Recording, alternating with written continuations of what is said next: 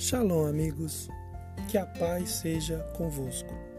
Em alguns momentos da vida, por mais que trabalhemos, conquistemos e avancemos, parece-nos que ainda estamos distantes daquilo que almejamos e cria-se em nós um desejo de querer mais e sempre mais.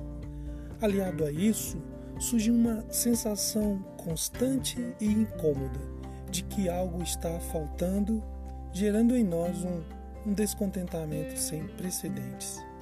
Nesses instantes em que a solidão e a sensação de incompletude tomam conta de nosso ser, por algo que muitas vezes não somos capazes de detectar, nem ao menos a origem do nosso desprazer ou descontentamento, então é bom mantermos cautela com a nossa mente e nossas atitudes.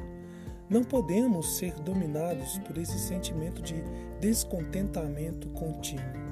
Percebam que as Sagradas Escrituras pontuam na carta aos Filipenses, no capítulo 4, versículo de número 11, a parte B, porque já aprendi a contentar-me com o que tenho.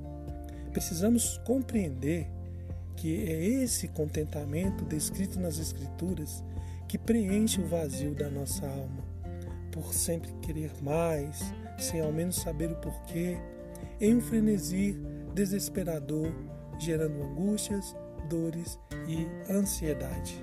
Então, precisamos compreender os segredos do contentamento nas mais variadas situações, quer sejam adversas ou propícias a nós.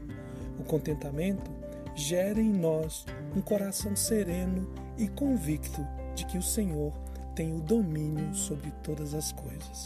Então, meus queridos, que o contentamento seja pleno em nós. Sempre que olharmos para Jesus, teremos contentamento.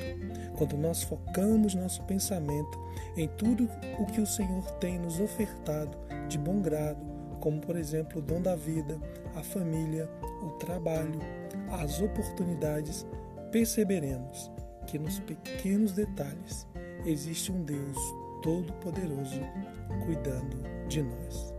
Deus os abençoe.